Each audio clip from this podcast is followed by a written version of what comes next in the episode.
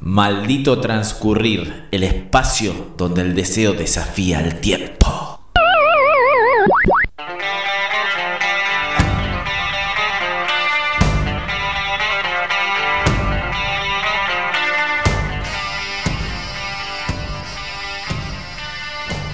Hola terrícolas. Muy buenas noches. Estás en www.lalibertina.com.ar. Bienvenidos a Maldito Transcurrir. Nunca mejor puesto el nombre de este programa. Estos tiempos virales estos tiempos donde muchos aprovechan para ponerse la gorra y miran para otro lado ante los abusos de la gorra. Cuando el machismo y el patriarcado es más asesino que nunca, matando a mujeres a diario. A esos hijos de puta le han tocado tiempo de ser pescador en la pecera. La pandemia oculta un nuevo aniversario del comienzo de una guerra inútil el hiperpatriotismo se tomará un descanso. Los excombatientes siguen con sus justos reclamos. Y viendo en qué vereda se paran.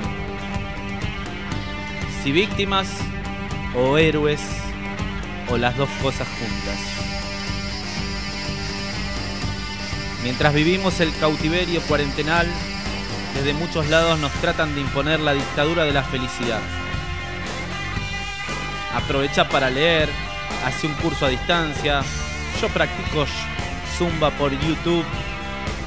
No sabes qué ricos que me salen los canelones caseros. Uy, nunca estuve tanto tiempo con mi mujer y mis hijos. Aunque ya quieran matar a sus hijos y la Play haya ganado la batalla contra la lectura y el tutti. Dictadores impostados de la felicidad permitan a los demás la angustia, la reflexión y el análisis de la realidad. Bienvenidos a 120 minutos de reflexión, disfrute, bronca, humor, mucha duda y pocas certezas, siempre acompañados por muy buena música. Sean bienvenidos.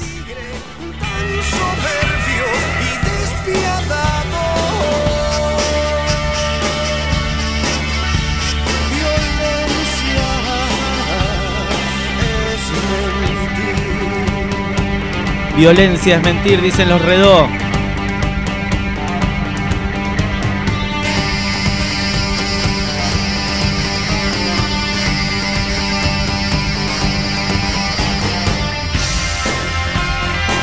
Nuestro amo juega al esclavo, dice Paolo Roca, jugando al esclavo, mientras se regodea en las listas de Forbes.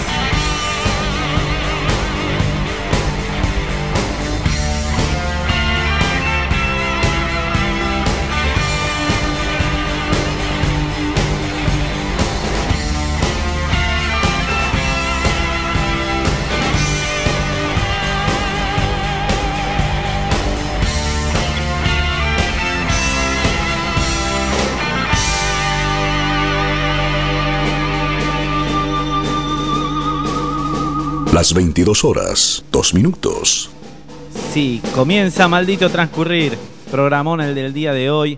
Vamos a estar en un rato charlando con María del Carmen Verdú, una luchadora por los derechos humanos, integrante de Correpi.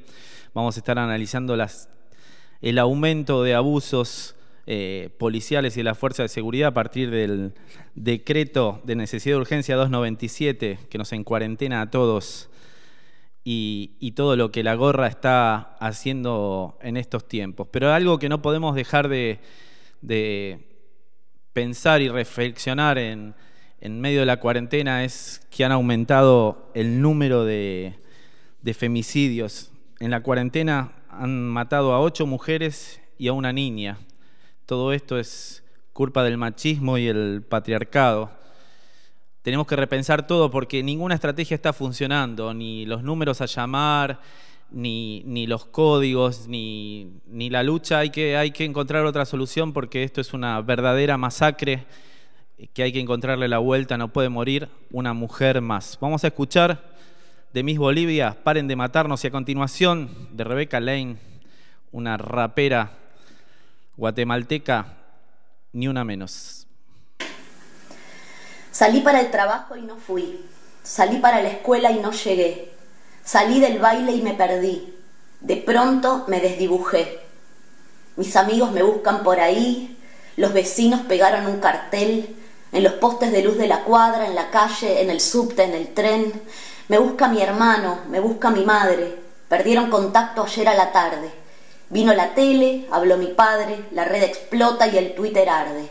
Si tocan a una, nos tocan a todas. El femicidio se puso de moda y el juez de turno se fue a una boda y la policía participa en la joda. Y así va la historia de la humanidad, que es la historia de la enfermedad Ay carajo, qué mal que estamos los humanos, loco. Paren de matar. Y dicen que desaparecí porque estaba sola por ahí. Porque usaba la falda muy corta, se la pasan culpándome a mí. Me dijeron que diga que sí, me mataron desde que nací, me enseñaron a ser una esclava, lava y lava y a parir. De sol a sol, de la noche a la mañana, me matan y mueren todas mis hermanas. Nos duele el cuerpo y las entrañas. No quiero que me toques, chabón, no tengo ganas. Me matan y se infecta la raza humana. Le temen al poder que de nuestros ovarios emanan. Soy esta herida que se pudre y no sana. Me matan y conmigo se muere mi mamá. Y así va la historia de la humanidad, que es la historia de la enfermedad. Ay carajo, qué mal que estamos, los humanos, loco. Paren de matar. Ni una menos. Vivas nos queremos. Ajá.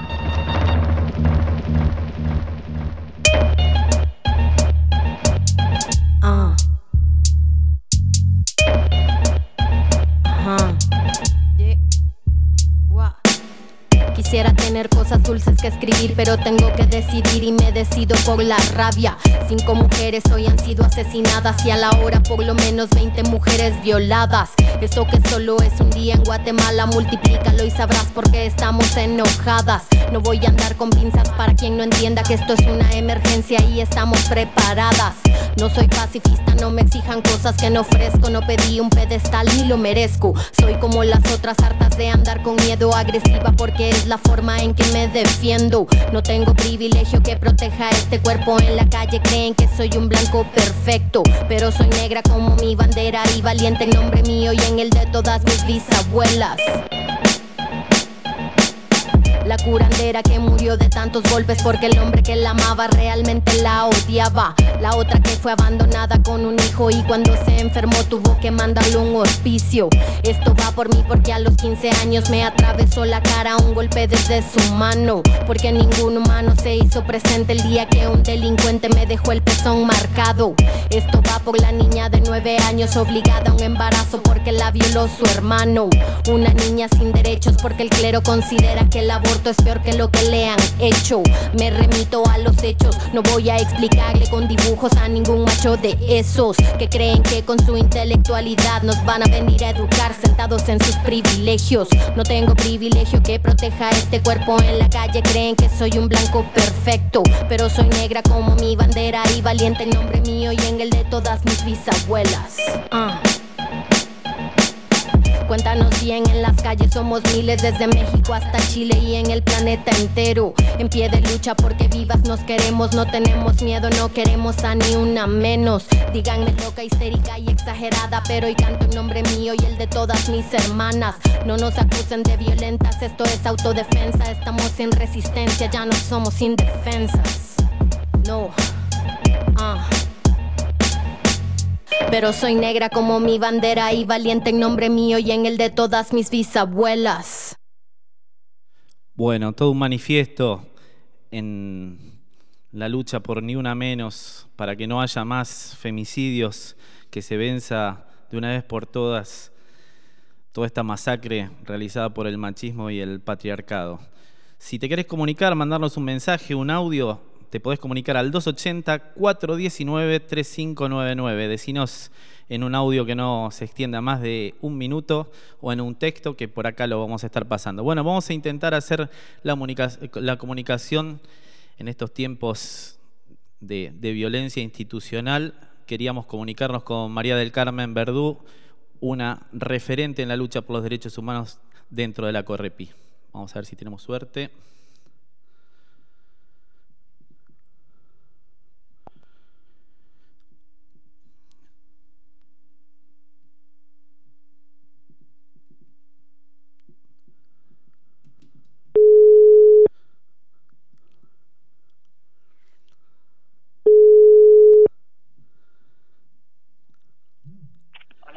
Hola, muy buenas noches, María del Carmen Verdú. Acá Diego Silván desde Puerto Madryn, programa Maldito Transcurrir de la Libertina. Queríamos hablar con vos de la serie de abusos y, y violencia institucional que se produce a partir del DNU 297 en todo el país y en nuestra provincia más que nada.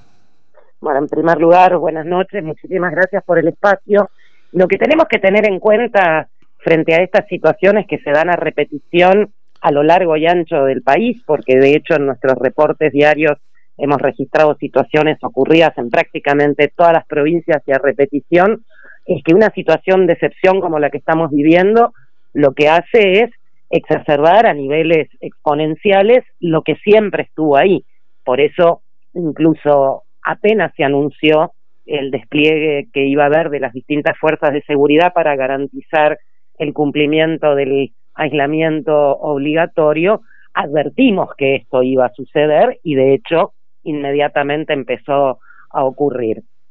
fíjate que en este momento, hace varios días ya que no hay información oficial de la cantidad de personas detenidas, pero el último dato que tenemos, que hace de hace un día y medio, eh, nos hablaba, y estos son datos oficiales del Ministerio de Seguridad, de 33.000 personas en todo el país que están privadas de su libertad eh, por eh, estar acusadas de haber violado el aislamiento y, circunstancias concomitantes que han hecho que queden detenidas, pero 524 mil han sido detenidas y liberadas con imputación en causas penales.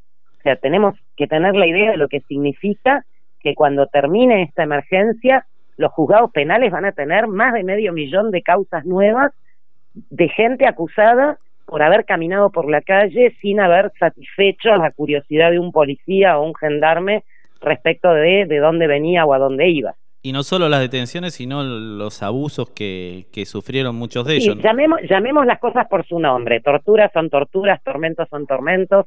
Forzar a pibes, como lo hemos visto en muchísimos videos, a hacer saltos rana. O las dos mujeres en la comisaría de Puerto Madryn, ahí muy cerca de ustedes, eh, una trabajadora gastronómica y una trabajadora de la salud que sucesivamente denunciaron que en la comisaría fueron obligadas a, a desnudarse y en esas, en esas condiciones hacer sentadillas. Eh, o, o, los pibitos que fueron forzados a cantar el himno, eso es imposición de tormentos. O sea, el abuso es el uso excesivo de algo que en principio está bien cuando se usa. Acá no hay abuso. Tortura, vejaciones. Exactamente, exactamente. Y esto está ocurriendo incluso con situaciones muy graves como una en, la en General Hacha en La Pampa un muchacho estuvo toda la noche en el calabozo, a la mañana terminó internado en terapia intensiva en el hospital con la cabeza rota. Según la policía, se cayó de la cucheta mientras dormía. Sí, a alguien lo tuvieron detenido en un patrullero todo un día sin poder salir. Eh, bueno, esta es una provincia que tiene una historia en violencia institucional tremenda, Iván Torres, eh, César Monsalve, Julián Antillanca, Santiago Maldonado, todo eso ocurrió acá y, no aprendemos y estamos empoderando a, esas mismas fuerzas a cometer lo mismo.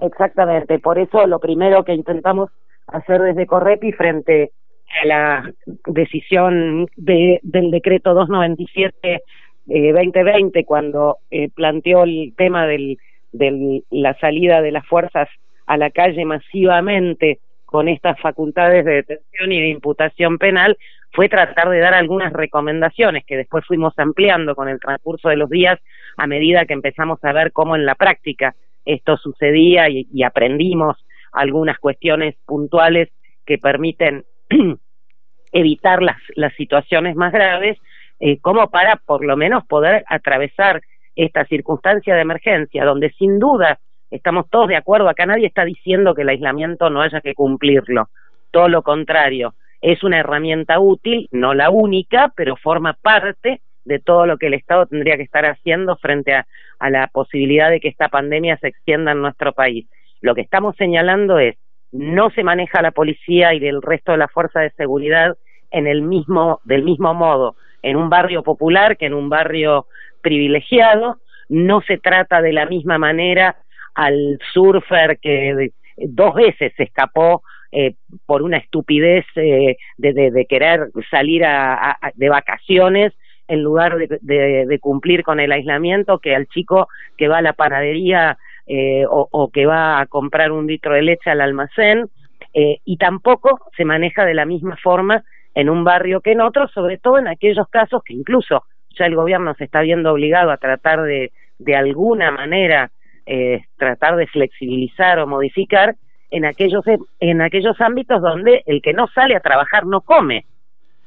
Sí, las realidades son muy distintas. No es lo mismo una barriada que pleno centro de Buenos Aires. Mira, no es, no es lo mismo que yo esté nerviosa y angustiada por estar encerrada en mi departamentito que las personas que viven eh, un grupo familiar de ocho o nueve personas hacinadas en una casilla dividida con una frazada donde solo pueden estar los nueve cómodos y están acostados cuando llega el momento de dormir, y donde durante el día, como lo sabemos, en, ese, en esos barrios, en, en, nuestras villas, por ejemplo, el 50% de la vida cotidiana es afuera, hasta se come afuera, porque no tenés lugar adentro.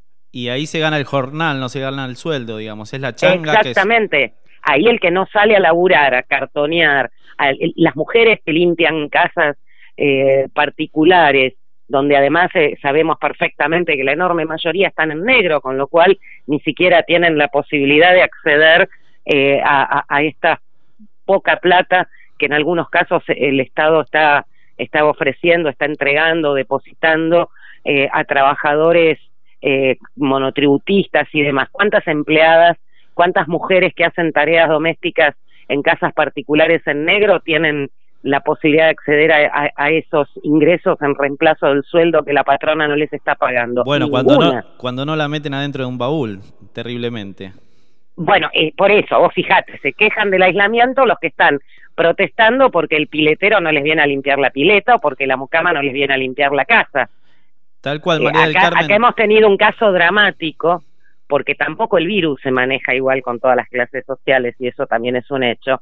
Tuvimos un caso dramático aquí en la ciudad de Buenos Aires de una mujer que colapsó en plena calle y estaba infectada por el coronavirus y era una mujer muy humilde.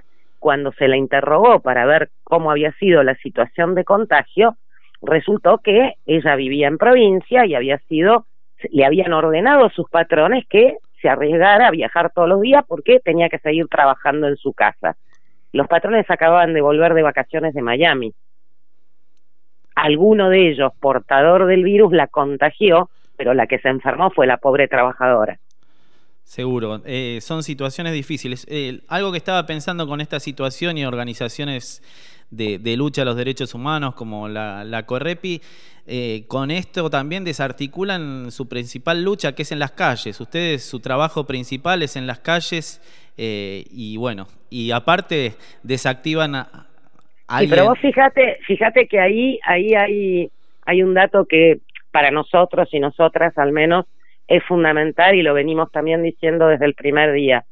El aislamiento físico, esto que ellos llaman aislamiento social, eh, de ninguna manera tiene que impedir el fluir de la solidaridad activa entre las personas en general y muy en especial en el ámbito de la organización eh, popular. Vos fijate que quienes están dando las respuestas en estos barrios de los que estamos hablando y a estas personas más vulnerables de las que estamos hablando son las organizaciones sociales, son los comedores, son los merenderos, eh, son los docentes y las docentes organizados en las escuelas que, que, sostienen eh, el reparto de las viandas, etcétera, etcétera. no hay, no hay este mejor ejemplo que el darte cuenta que en cualquier barrio de trabajadores y trabajadoras, eh, si seis personas comparten un pasillo, se turnan entre las seis para exponerse menos en de estar en la vía pública y uno de los vecinos sale cada vez a hacer las compras para todos. Eso lo estamos viendo cotidianamente, de hecho sucede en, donde yo vivo, somos pocos, pocos departamentos, pocos vecinos, eh, y hacemos esto, el que va a salir avisa a los demás, che, voy al almacén, alguien precisa algo, entonces eh, hay otro que no tiene que salir ese día. Eh, la solidaridad, el cuidado colectivo es lo que nos va a dar la salida. Sí, seguramente que, tiene mucho más efectividad que un DNU de, del Poder Ejecutivo. Pero también tienen, hay que cuidar mucho a Norita, que es una gran luchadora, que no puede salir y siempre está en defensa de todas las luchas. Y bueno, por su edad hay que cuidarla, pero es. Pero vos fíjate que aún estando como la tenemos bajo siete llaves, porque Nora tiene la misma edad de mi madre y como ella tiene todos los casilleros de riesgo tildados, ¿no es cierto? Porque este, justamente son personas que, tienen un montón de otras eh, patologías asociadas por, por la propiedad. Nora acaba de cumplir 90 años, eh, pero a pesar de eso, si te fijas en las redes sociales, vas a ver que no hay día que no circule algún video de ella solidarizándose con los trabajadores que Techín quiere echar, eh, pidiendo a la gente que vaya al Posadas a donar sangre o denunciando los hechos de represión policial de los que vamos tomando conocimiento. Todos los días manda algún video. Seguro, me, gustaría, María del Carmen, que puedas dar eh, las recomendaciones ante que, da la Correp y que das vos ante un encuentro con, con la Fuerza de Seguridad. Es un poquito largo y quizás estaría piola pedirle a la audiencia, a la oyentada, que se meta en nuestra página, correpi.org, allí están todos los reportes diarios y están estos dos materiales de recomendaciones, el último de hace dos o tres días, hay que bajar un poquitito en la lista de publicaciones para encontrarlo, pero básicamente tenemos que tratar de, eh, antes de salir, eh, tener en la cabeza cuáles son las excepciones en las que estamos incurriendo de las que establece el DNU, o sea, conocer cuáles son las actividades que están permitidas. El otro día me tocó, por ejemplo, atender a un chico que llamó, un muchacho joven, que llamó para quejarse porque lo habían increpado y le habían dicho que se metiera dentro de su casa y él estaba convencido que podía estar tomando sol en la vereda en una reposera. Le tuve que explicar, no, mira, no podés estar en la vereda tomando sol en una reposera, eso está prohibido. Podés salir cinco minutos a pasear el perro 20 metros para un lado y 20 metros para el otro para que haga pipí, podés cruzar o ir a la esquina, al almacén o al chino o al supermercado para hacer tus compras y para todo lo demás hay que tener algún tipo de declaración jurada o permiso que incluso en estos días están cambiando y todavía no está funcionando la página de donde se descargan, así que ahí vamos a tener otro tipo de problema, nos tendremos que manejar con los que ya teníamos. Por ejemplo, para el cuidado de personas mayores hay que hacer la declaración jurada, para este, las personas que tienen que ir a trabajar el empleador les tiene que, proveer eh, esa constancia eh, o autorización para circular, etcétera. Obviamente, volvemos a lo que decíamos antes, hay muchísimos casos de trabajadores en negro, precarizados, cuentapropistas, eh, eh, etcétera, que no tienen la posibilidad de esa constancia. Bueno, allí pues, hagamos que de cuenta que estamos yendo a hacer las compras, vayamos con la bolsita, con la lista, un poco de imaginación y siempre tengamos en cuenta esto de que a partir de la caída del sol la cosa es mucho más complicada, incluso en algunas provincias como Neuquén eh, se ha establecido una suerte de toque de queda sin llamarlo toque de queda, porque directamente se pide que haya circulación cero después de las 8 de la noche. Bueno, aquí también 19.30 es prácticamente un toque de queda, no se puede circular por la ciudad. Por eso, entonces, ¿para qué exponernos si sabemos que no estamos en situación de ir a un juzgado a discutir nuestros derechos constitucionales simplemente porque los juzgados están cerrados. Entonces, si tenemos, sabemos que vamos a tener que aprovisionarnos de algo, hagámoslo de día. Eh, lo mismo el tema de salir en grupo. Ya hemos comprobado, quienes están en grupo tienen mucha más chance de ser interceptados que quien va solo, eh, porque justamente se trata de evitar todo tipo de, de aglomeración, de contacto físico. Si paran un auto, paran el auto en el que va más de una persona. Este, y lo mismo sucede también con el tema de nuestro aspecto. La, la, vieja canción de los 70 decía la pinta es lo de menos, pero sabemos que para un policía la pinta es lo único que vale. Portación de rostro. Exactamente, entonces, como la cara no nos la podemos cambiar, por lo menos tratemos, eh, yo misma eh, estoy tomando esta precaución, por ejemplo, cuando voy a ver a mi madre, que son siete cuadras, no voy en las chancletas y el shortcito con el que aprovecho estar en casa cuando no voy a trabajar. Me visto, me arreglo y me maquillo, porque no me va a tratar igual el policía si voy en chancletas que si voy con, con unas lindas sandalias de taco.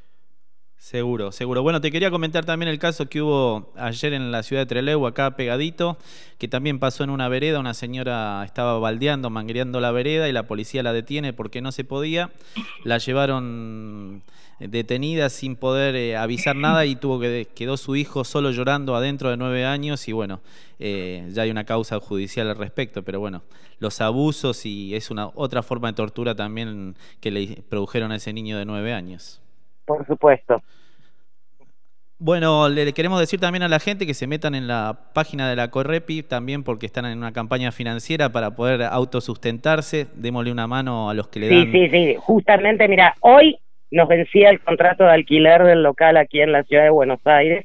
Obviamente, con toda esta situación se ha postergado la, la renovación, pero eh, no somos una pyme, no somos un emprendimiento productivo en términos del sistema, por lo tanto, el aumento no tenemos cómo evitarlo y, por supuesto, estamos imposibilitados e imposibilitadas, como vos lo decías hace un ratito, de estar en la calle haciendo lo que hacemos todos los días, que también es donde aprovechamos a vender nuestros materiales, que es lo que nos permite de manera absolutamente autogestiva poder sostenernos, junto con los aportes que hace cada uno de los militantes de Correpi, que hoy en su enorme mayoría están pasándola mal porque no tenemos ingresos. Seguro, y también seguramente en el informe anual que siempre presentan en diciembre, el año pasado fue el 13, eh, va a estar súper abultado con todas estas causas. Así es. Así que bueno, acordémonos del virus y de la represión, nos cuidamos colectivamente y organizados.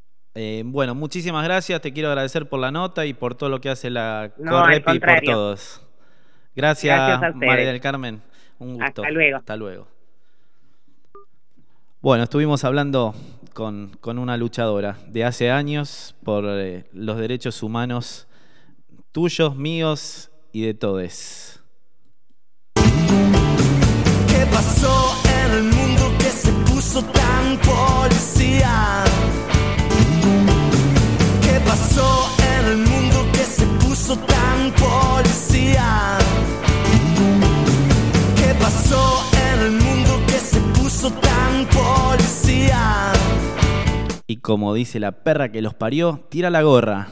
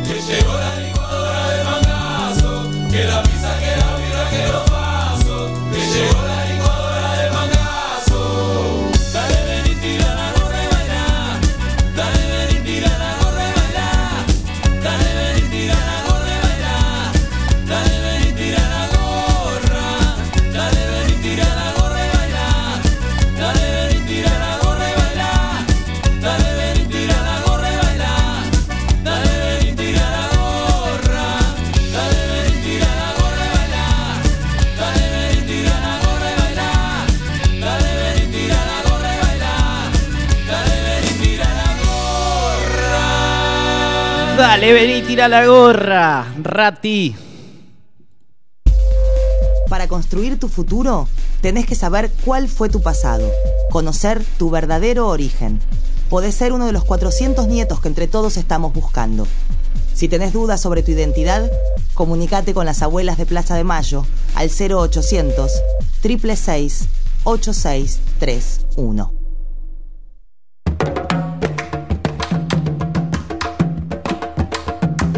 ¿Sabías que el aborto es legal? Pregúntanos. Red Aborto. Red Aborto. Red Aborto. Somos una red de mujeres feministas que informa y acompaña a personas que quieren abortar. 280 419 41 20. Red Aborto. Por el aborto legal, seguro y gratuito en los hospitales. Bueno, quería compartir con ustedes, siendo las las 22 horas, 30 minutos. Ya comimos 30 minutos de programa. Una nota muy interesante que pude ver en, en el cohete a la luna, que sale los domingos. Les recomiendo a todos sumergirse en esa lectura. Y, y, estaba leyendo y me resultó más que interesante, bueno para interpelarse, el amor, el amor en los tiempos del ya, ¿sabes qué? En estos tiempos de cuarentena, aislamiento, y de alta convivencia. Tiempos de poliamor, complejidad en las identidades sexuales, individuación, culto de la soledad, relaciones líquidas. Las parejas, cualquiera sea con su conformación identitaria, rango o edad, enfrentan en las jornadas de cuarentena acaso el más grande de los desafíos que les proponga la época, no deshilacharse en el intento. La psicóloga Guillermina Lopata, hace su aporte proponiéndonos algunas preguntas. Tómese su tiempo, hagan introspección y traten de responderlas. ¿Cuáles son los valores que te enamoran de tu pareja y con cuáles le, la, lo enamorás vos? ¿Desde cuándo la palabra dejó de ser parte del encuentro entre ambos? ¿Por qué das más valor a todo aquello que hace mal en vez de reconocer aquello que hace bien? ¿Se han olvidado de reírse juntos? ¿Hace cuánto tiempo que dejaron de sorprenderse con detalles simples? Reproches, quejas, intolerancias, reclamos. ¿Anulan la templanza, la negociación, la empatía? ¿En qué momento la sensualidad, la seducción y la sexualidad dejó de liderar el encuentro? ¿Desde cuándo la sexualidad se volvió una tarea de más del hogar? De la que intentas zafar porque estás aburrida o aburrido con tu propia realidad. ¿Por qué te permitís desplegar las fantasías sexuales solo con tu amante? ¿O acaso te has enamorado también de tu amante, pero te es más cómodo actuar el amor en tu matrimonio? ¿Son dos? ¿Hay otros? ¿Ocultos? ¿Escondides? ¿Hablados o negados? Se necesitan o se desean. Una gama infinita de tonalidades del amor y el desamor articulando sobre el resbaloso escenario al que Peter Ducker llamó alguna vez nuevas realidades. No es un test, claro que no. No me animaría a golpe tan bajo, pero ¿serían capaces, pretendidos oyentes, de responder sinceramente el cuestionario? Para ustedes, nomás, tranquiles.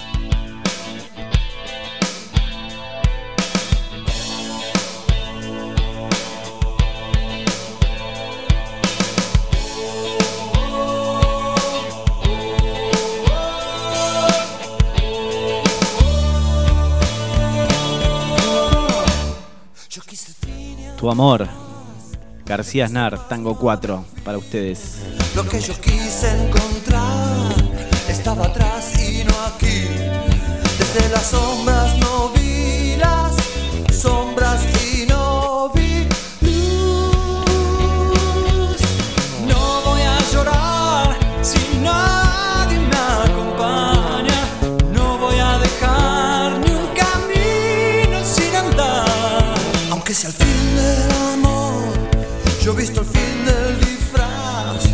quiero el fin del dolor,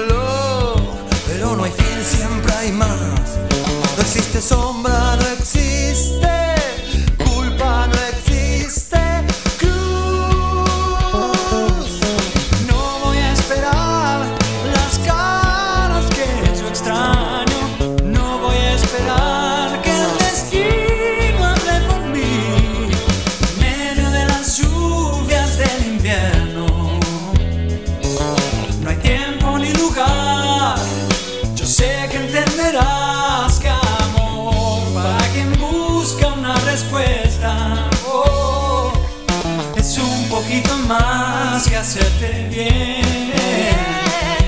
tuve el fin y era más. Yo tuve más y era el fin. Yo tuve el mundo a mis pies y no era nada sin ti. Crucé la línea final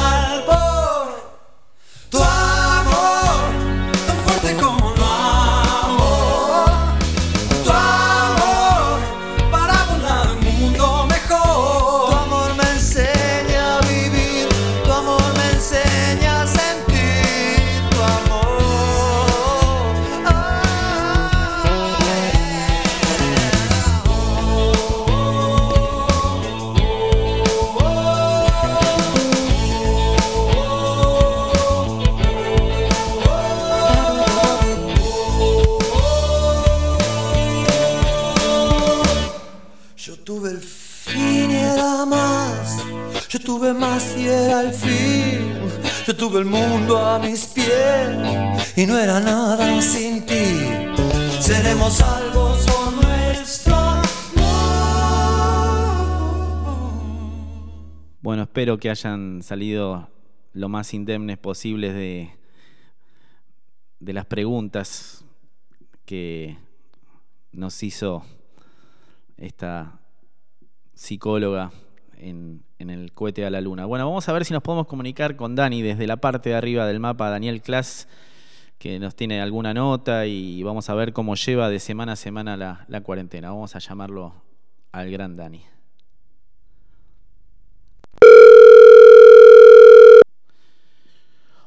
Hola, Klass, te estamos llamando. Muy buenas noches, maestro. Hola. Hola, hola. Hola. Daniel Marcelo Clas.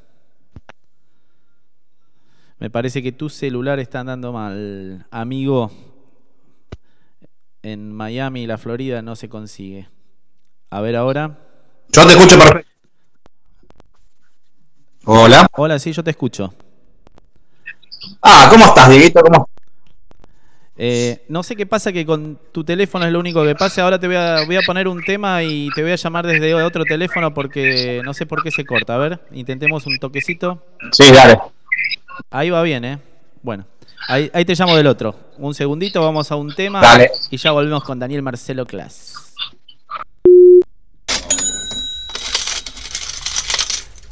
¿Sabes quiénes están aprovechando bien el encierro? Las empresas que te llenan de publicidad para que consumas y compres sin parar. Los publicitarios conocen bien de qué se trata la angustia. Alexandra Cohen, psicoanalista.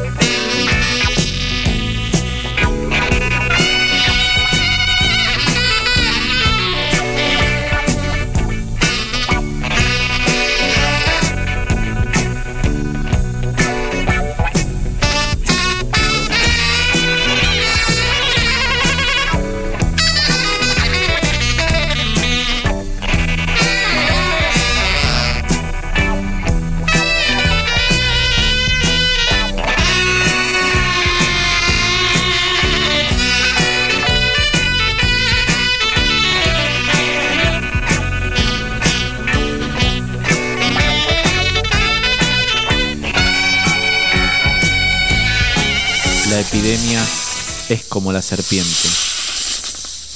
Muerde más a los descalzos. Eduardo Galeano. Bueno, después de ese temazo de Floyd que no puede faltar, como Mo- Money, vamos a. y las palabras de- del gran Galeano, vamos a tratar de comunicarnos con Daniel Marcelo Clas. A ver.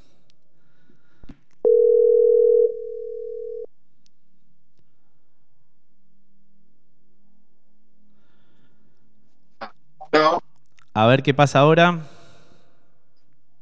Yo te escucho perfecto, Diego. Yo por ahora también. Así que bueno, bienvenido a Maldito Transcurrir, programa número 3. Un honor tenerte de columnista, de, de- de compañero, de micrófono, como en tiempos pasados, brother. Gracias, Dieguito, qué lindo, qué lindo. Qué alegría que me da estar, estar con vos, porque en realidad estamos juntos, Diego. Sí, yo acá. ¿Cómo sonó eso, ah? Eh, yo estoy más solo que Kung Fu en esta cuarentena, con mi gato, mi copa, mi copa de vino. Como dijo un amigo, una paja más y me convierto en escoba. Y vamos sumando vete frases. Vamos todavía por el libro. No, bueno, eh, programón hoy estuvimos charlando con, con Ma- Sí, sí, sí, sí, María del Carmen Verdú, que también la habíamos sacado en su momento con los abusos policiales en la cancha de tu hermana, Dani. Así que siempre una Sí, lo, lo venía escuchando. La verdad que fuerte, Diego. Muy fuerte lo que, está- lo que estaban hablando. Y bueno, Dani, ¿cómo, cómo se vivió esta semana de, de martes a martes la, la cuarentena? ¿Se intensificaron las medidas? Eh, ¿Cambió algo? ¿No cambió nada? La verdad que mm, sigo hablando de lo que es, este, por lo menos, eh, mi ciudad y lo que es dentro del estado de Florida. Nada, la constante es que vas viendo cómo los números van subiendo, pero todavía no hay este, obligación de hacer una cuarentena total. Si bien la gente está bastante metida en sus casas, hay, hay cierto movimiento, lo que están cerrados son los espacios públicos, obviamente la playa está prohibido ir, eh, pero bueno, eh, y dieron orden, aconsejaron en realidad cerrar los negocios no, eh, no indispensables, pero la verdad que hay cierto movimiento. Y bueno, esa es la orden que baja de la presidencia, realmente ya es de, de gran conocimiento de que Trump eh, lo que quiere es eh, levantar la veda lo, más, lo antes posible porque necesita que el país siga funcionando. Bueno, es Salvar al mercado. Salvar al mercado, por supuesto. Así que bueno, es, es la política, es cuidarnos entre nosotros de todas maneras, depende de cada uno. Sí hay muchos lugares para hacerse los test, eso es verdad. Y sí es verdad que estaría llegando en breve, se supone que ya salió, ya despacharon los cheques para casi toda la familia de Estados Unidos con, con un par de, de billetes como para afrontar esta situación. Y sí es verdad que ya hay, digamos, lo, lo económico aparentemente estaría como, hay un gran apoyo de este gobierno. Pero bueno, lo otro es a la suerte de cada uno, esa es la verdad. Dicen que por ahí que Trump se volvió peronista. puede ser, puede ser. ¿Quién lo sabe? Bueno, ah, tenía un sobrante en la caja, dijo, vamos a usarlo, ¿no? Está bien. eh, La UH llegó, exportamos medidas desde la Argentina para, para el hemisferio norte. Bueno, Dani, ¿qué nos tenés preparados en esta semana para que disfrutemos entre todos? Bueno, la verdad que siempre, vos sabés que me gusta mucho este, investigar cómo se maneja el, el arte acá en, en- en mi ciudad, eh, en Broward. Este es- yo estoy en el condado de Broward, que es el, al norte del condado de Miami. Para el que no conoce, digamos, Miami Beach, lo que es Miami Beach está a una hora y media más o menos de, Miami Beach. Pero, digamos, todo lo que es el contexto artístico, nos manejamos todos, eh, todos juntos.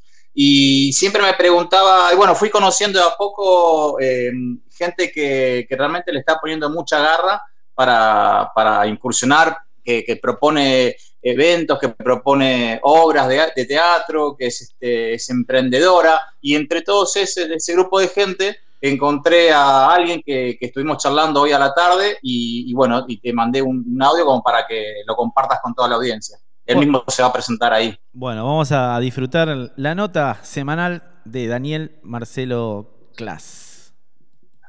Bueno, estamos acá con, con Kevin Cass, actor, director, eh, emprendedor, por supuesto. Eh, Kevin, ¿cómo estás? Me gustaría que le cuentes a todos los oyentes de, de La Libertina y a todos nuestros amigos de Madrid y del mundo ¿Quién es Kevin Cass por Kevin Cass? Hola Daniel, ¿cómo estás? Gracias por, por invitarme. Saludo a toda la gente de, de Madrid, de verdad un gusto saludarlos. Eh, ¿Y quién es Kevin Cass? Kevin Cass es un, argentino eh, nacido en Buenos Aires, este, que, que se vino acá a, a Miami hace siete años, siguiendo el sueño un poco de, de llevar el teatro por todos lados, porque hago teatro desde los ocho años, sin parar, por suerte. Y bueno, en Argentina he, he trabajado mucho en teatro, en tele, y acá en Miami, por suerte, tengo la, la- la dicha de, de poder decir que hace siete años que, que estoy acá haciendo, generando, moviendo y, y siempre en, en constante desarrollo y llevando arte a, a la gente, ¿no? Así que un poco ese soy yo. Amante de los perros, este, de los gatos, de los animales, vegetariano, este, y, y- y ya. Bueno, te vas, a, te vas a llevar muy bien con, con el conductor que es Diego Silvan y es veterinario, es el vete, el mejor veterinario del planeta. Ah, te vas a llevar bien con él. Escúchame, Kevin. Bueno, vos sabés que hay un tema eh, que siempre me han dando vueltas en la cabeza y lo hablamos mucho con el Vete, que es esto de que Miami es como un estereotipo de, mm, del teatro un poco farandulero, el teatro un poco chabacano, no sé cómo decirlo, algún- la palabra exacta, pero no, siempre hablamos de que yo no sé si, si hay público acá en Miami para, mm, para degustar el teatro que vivimos más en Buenos Aires, ¿no? En Argentina en general. ¿Qué No. te parece a vos? Que sí, que lo hay. El público está, hay mucha gente culta, hay mucha gente que viene de países como Argentina, Colombia, México, Venezuela, en donde veían buen teatro, pero acá no van porque no están esas opciones. Acá se, se- se tira a la risa fácil. Eh, hay, una, hay una cuestión que también tiene que ver con el mundo, ¿no? De, de darle al público un poco, de tratar al público un poco como estúpidos y, y- y no dejarlos pensar, ¿no? Eh, que eso es lo más fácil, lo que está servido en bandeja. Entonces, eh, claro, si nosotros damos obras que están servidas en bandeja y que es para que el público venga, se ría eh, y, y- y ya, vamos a tener ese tipo de público. Si queremos que hacer obras buenas, que pueden ser comedias también, ¿eh? porque hay comedias maravillosas. Sí, sí, Buenos. Aires ahora estaban haciendo La Verdad, Juan Minujín, hay una comedia no sé, española, Burundanga, digo, hay montones de cosas buenas, pero el tema es que acá no se animan o no quieren hacerlo porque prefieren hacer la comedieta barata de la cubanía, del, fa- de lo alcero, ¿entendés? Reírse del gay, de la mariquita, eh, chistes este, misóginos que los sigue habiendo, lo cual a mí me pasa, a mí me pasa que cuando quiero ir al teatro en Miami me- casi nunca tengo ganas de ir a ver nada porque no me atrae nada, sonaré mala onda, como quieras, pero No, es, no, lo- me- es- es mi realidad, es mi realidad. Es lo que hablamos siempre con el Vete, por eso, ¿cómo, ¿desde dónde hay que empezar a trabajar para, para cambiar? Porque si vos me hay decís que, que hay traer, público... hay que traer- hay que traer buenos textos y no hay que, y no hay que sectorizar, no hay que, que hacer obras para argentinos, para, mendoz- para, para eh, eh, mexicanos, para este, venezolanos. O sea, hay que agarrar elencos que tengan y, poner un cubano, un argentino, un venezolano, un colombiano. Obviamente que si, no sé, es una obra de una madre y un hijo, no puedes poner un mexicano y un hondureño, porque no, no, no pega ni con moco. Pero eh, hay que universalizar los elencos y escoger textos que universalicen, que reflejen y que sean un espejo de lo que está pasando.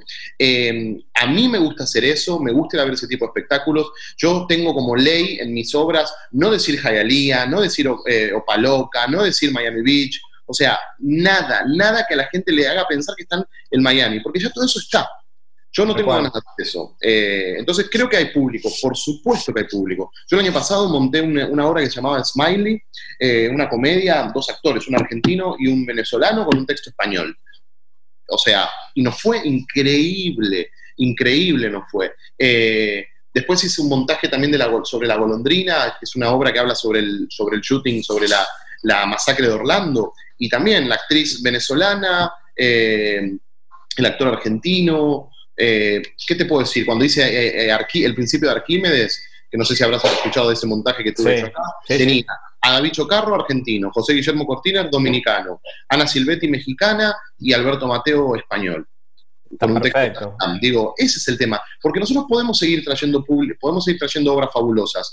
Pero si, por ejemplo, yo hago- traigo una obra mundialmente conocida y pongo cuatro argentinos, voy a tener cuatro o cinco semanas full el teatro, porque va a venir toda la comunidad argentina, pero después no va a venir más nadie, porque se van a, se van a aburrir. O sea, el colombiano no tiene ganas de, venir, de ir a ver cinco argentinos haciendo, eh, haciendo una obra.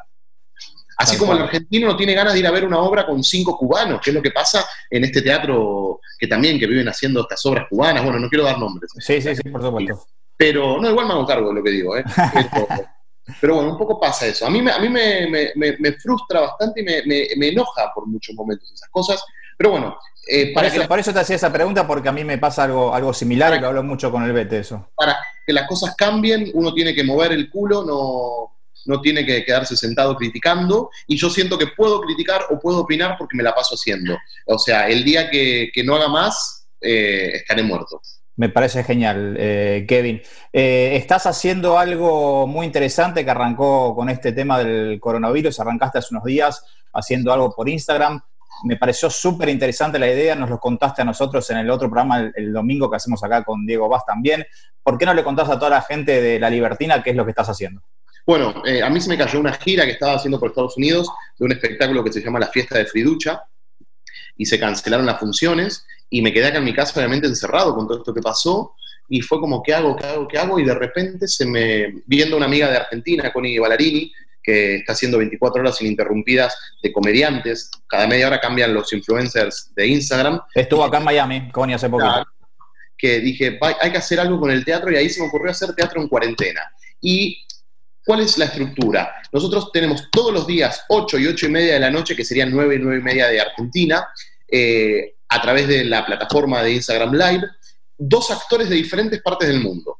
O sea, podemos tener un actor de Argentina con un actor de España, un actor de Miami con un actor de Colombia. ¿Sí? En donde estos dos actores durante 30 minutos conversan un poco y en medio de la conversación leen una obra corta o una escena de alguna obra o algún monólogo, alguna poesía.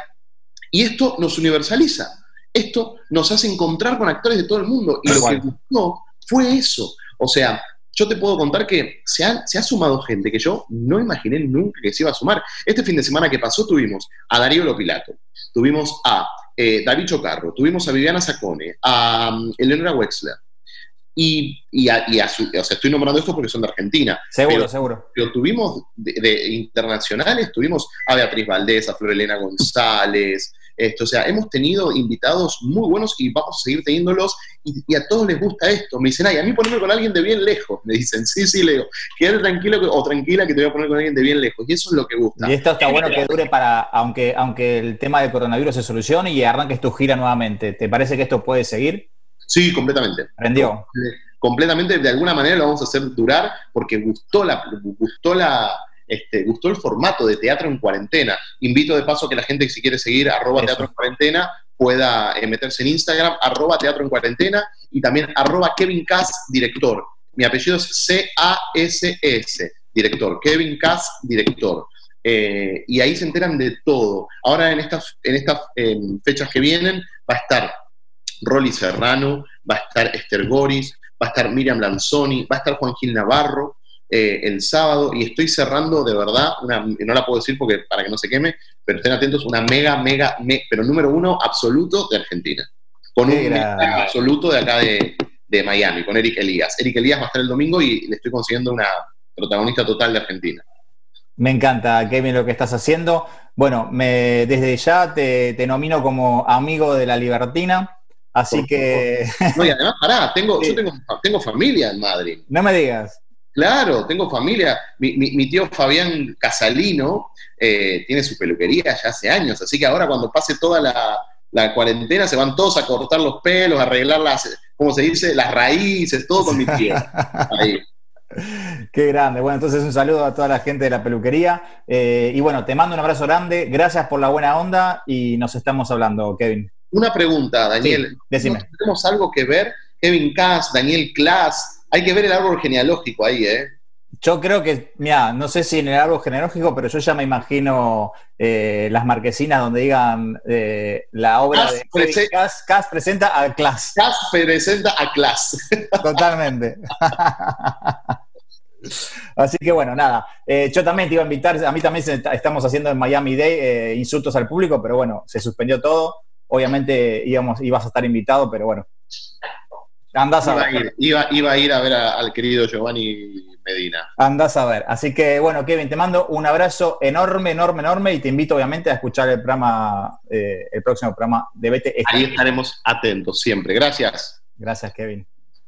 Qué grande, Dani y Kevin Cass.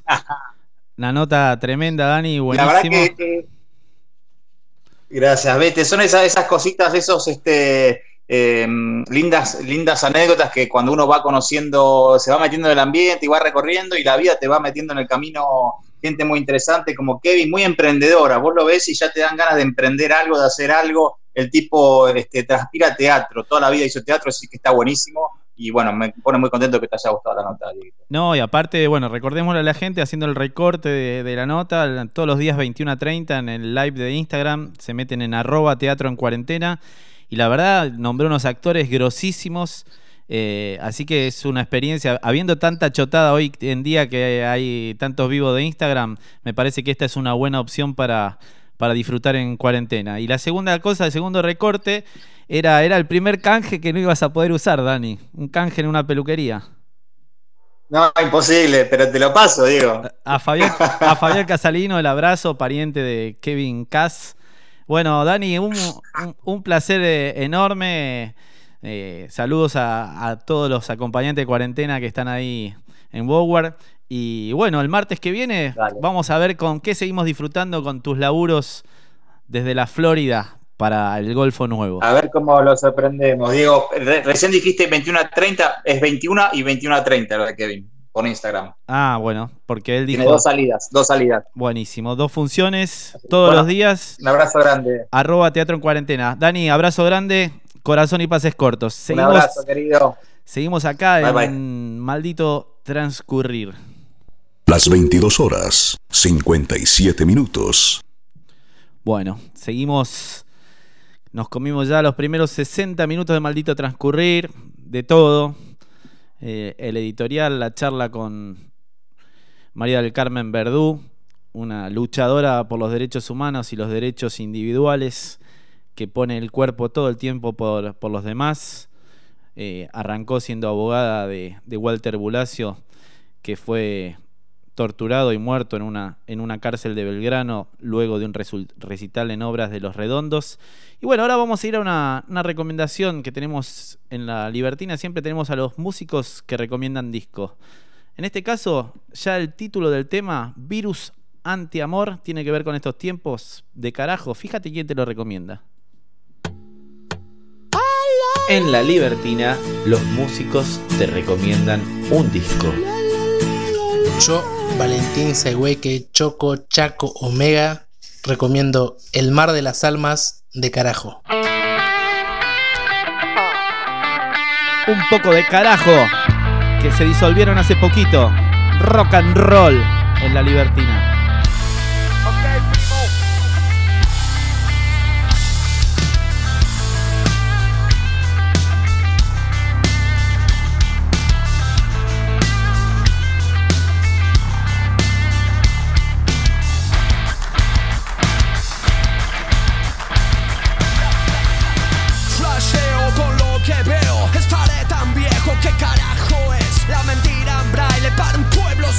Una Biblia en blanco para un banco de fe. La gracia y la bondad siempre darán sus frutos. La oscuridad que alimentas va destruyendo todo.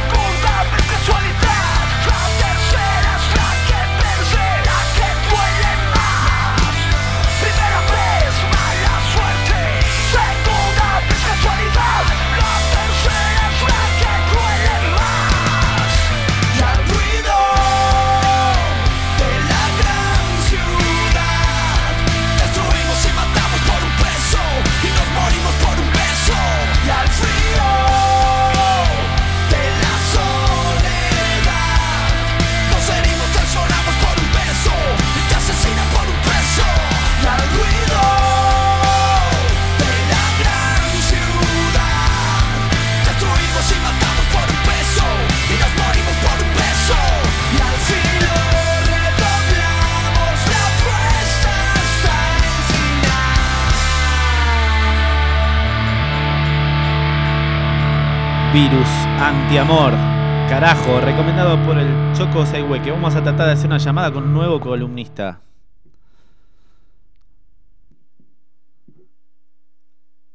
A ver.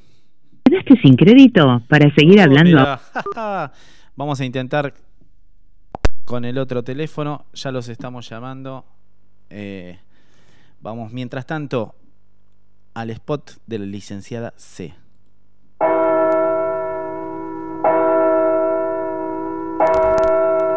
No era que no tenía tiempo, era que no quería. Reflexiones de la licenciada C en tiempos de cuarentena. Vamos a ver. Tenemos suerte con las comunicaciones con nuestro amigo Pandemia Morazzi que nos va a dar sus reflexiones convidadas del COVID-19. Eh, era una, una nota que tenía para, para presentar en una revista española, pero la va a compartir con nosotros. Vamos a ver si ahora sí tenemos suerte. Parece que sí.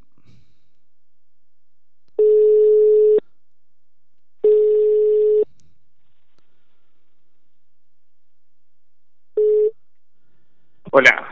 Muy buenas noches, Demian Morazzi, nuevo columnista de Maldito Transcurrir. Bienvenido, buenas noches. Pandemian. Sí, ¿cómo andamos? ¿Todo bien? Todo bien, che, disfrutando de la radio, la ida y vuelta con la gente y, y luchando contra el encierro y el cautiverio. Ahí está, está, sí, sí, porque muchas veces se, le, se busca un malo, ¿viste? Y, y, y bueno, el encierro puede ser el, el- el malo. Podemos ponerlo, ¿viste? Y, y entonces decir que estamos en guerra contra el encierro. Es el villano. Las metáforas, sí, las metáforas bélicas son muy importantes en estas épocas, ¿viste? Así que Sí, la, la épica se busca todo el tiempo. eh, realmente ahora me da miedito lo que se va a venir con ese teletón en todos los canales a la vez para recaudar fondos en este conmemorando el feriado de la Guerra de las Malvinas. Me hace acordar ese programa de Pinky Cacho Fontana donde se meloneaba la gente y se le afanó tanto a la población que me da miedito, no sé, por ahí está mal lo mío. No, no, no, no, sí, sí, sí, trae muchas rememoraciones. A mí también, el, eh, el hecho, el, mi- mis primeros recuerdos de, de, de sociedad podría ser la guerra de Malvinas, yo estaba en primer grado, así que A ver si, si escuchas esto y te trae algún recuerdo, tiene que ver con, con esta Teletón, ¿no? Ganemos la batalla en todos los frentes.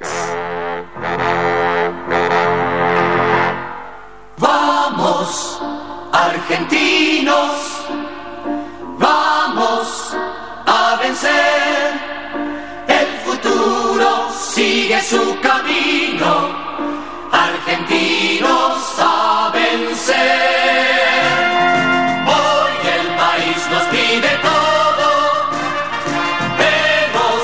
Bueno, lo tengo que cortar porque las bolas se me suben a la garganta. sí, sí, sí, no, tremendo. Tremendo, bueno, esperemos salir indemnes de, de toda esa cuestión, pero el teletón de todos los canales me, me- va a ser algo histórico para bien o para mal, me parece. Sí, che. Eh, Sí, bueno, ¿de, de qué vamos esta semana, don Demian? Bueno, lo que tenía es eh, 19 reflexiones que nos convida el- la COVID-19. Así que en esas 19 reflexiones son cosas que he leído, ¿viste? que uno saca de ahí, sí, eh, o escuchás, la gente, bueno, y, y algunas las voy a poner tal, eh, digamos, las diré tal cual las escuché o las leí, pues la verdad no sé si las escuché, lo leí, lo vi, me lo dijiste vos, me lo dijo mi, eh, el vecino, el vendedor de verduras, en fin. Así que la- las voy a decir una por una, las 19 de este COVID-19. Eh, Somos todo oídos. Bien, la primera es esta, ¿no? Estamos hablando de metáforas bélicas y es que la COVID-19 está matando mucha gente, ¿no? Está desplomando la economía y está dejándonos sin trabajo a muchos o complicándonoslos. Pero no, el culpable no es el virus, ni siquiera tampoco el vendedor de Wuhan. Ni el que cazó el murciélago, la serpiente, esa que, que infectó a, eh, a la población. Eso habría que ver si es un gran mito o una realidad, ¿no? Porque estamos, Claro, estamos o- todos hablando de la famosa sopa de murciélago. Sí, eh, pero bueno, imaginémonos que fuera, él no es el culpable, el cazador, y luego el que infectó a los cerdos, el primero que infectó a los cerdos, eso que tuvieron que matar de a millones, y que eso generó que la gente tenga que salir a buscar animales, más animales salvajes de los que quizás se estaban vendiendo en los mercados. Pero bueno, esta matanza de cerdos de- del año pasado fue terrible para los chinos que comen básicamente carne de cerdo. Así que, bueno, entonces uno dice, bueno, el culpable es ese que generó que matemos los cerdos. Bueno, pero no, no es el culpable tampoco. Es. Entonces, eh, podría ser el científico el culpable, ¿no? Imagínate el científico que inventó este virus, porque está la otra teoría, ¿no? Que inventó el virus o que inventó el virus para matar a, los cerdos, que terminó matando a los cerdos. Podría ser el culpable, pero bueno, la, la reflexión es que la culpa hay que repartirla porque ese científico está dentro de un sistema y hay que repartirla entre tantos y tan in- eh, interrelacionadas eh, personas y, y grupos y, empresas y cosas que, eh, o sea, la culpa es tan, eh, además es una culpa que histórica, generada históricamente por este sistema, que eh, culpar a cualquiera de estos científicos, al, vendedor de Wuhan o al cazador de la serpiente o del murciélago, es como culpar a la mariposa del huracán, ¿no?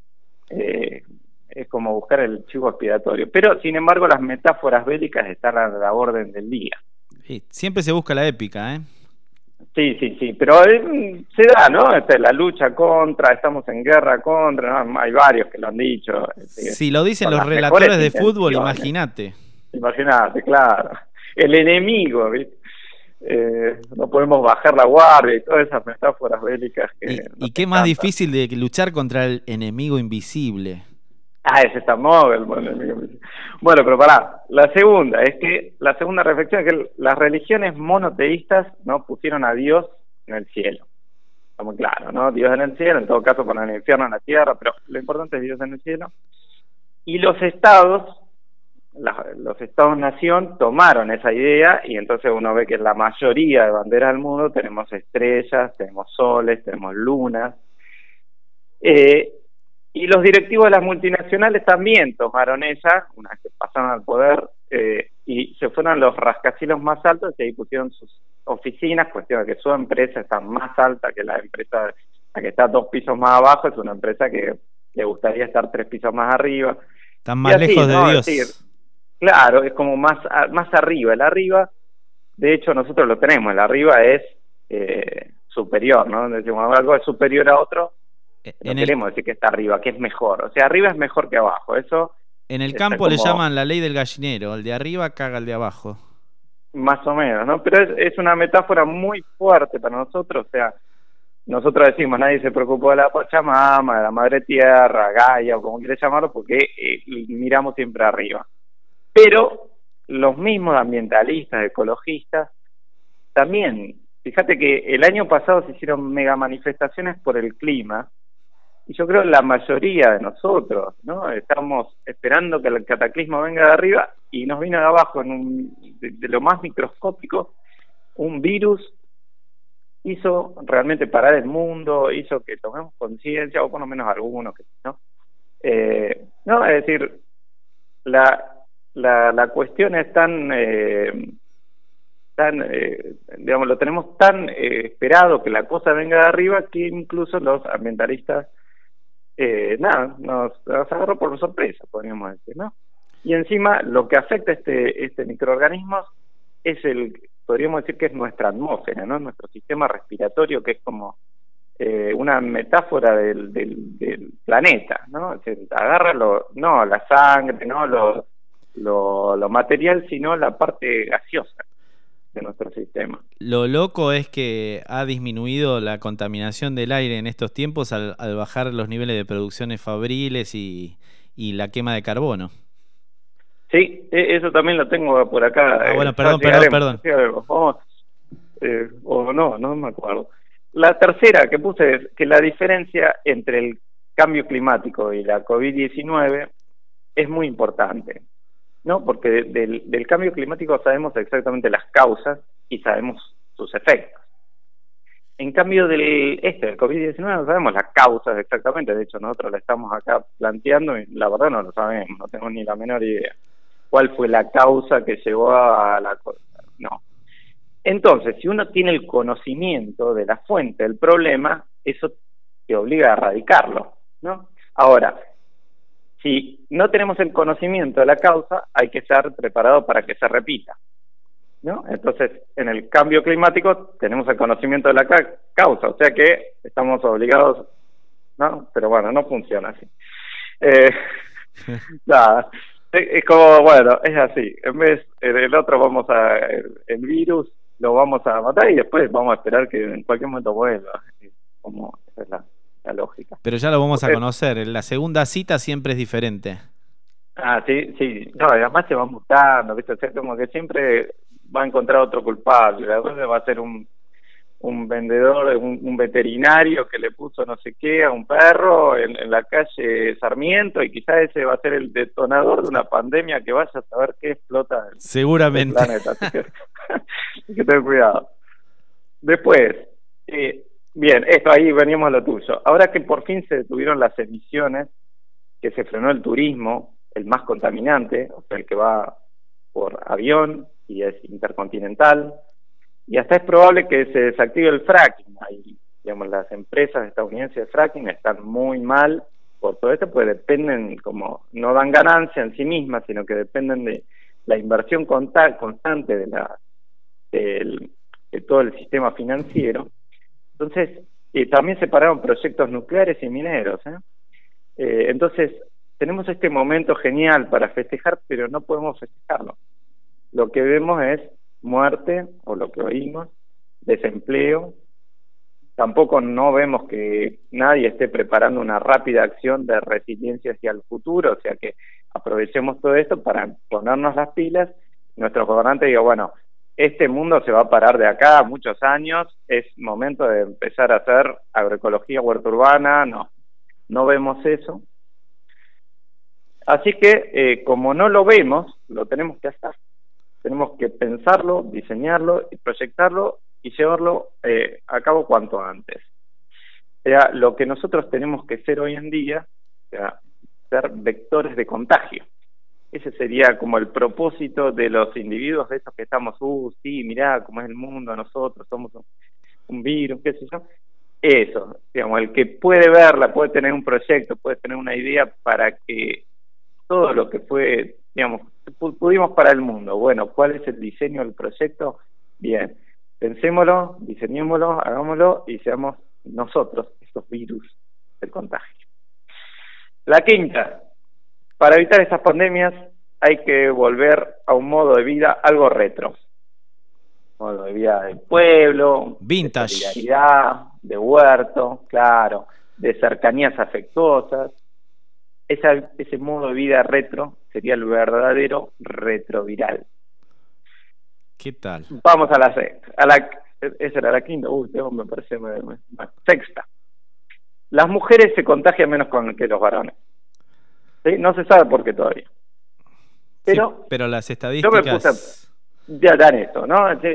Y lo que me puse a pensar es esto, eh, que no es de extrañar porque, digamos, las mujeres están históricamente al cuidado de los enfermos, de los ancianos, de los niños, de los animales domésticos, con lo que con, con los que en general eh, conviven en sus hogares.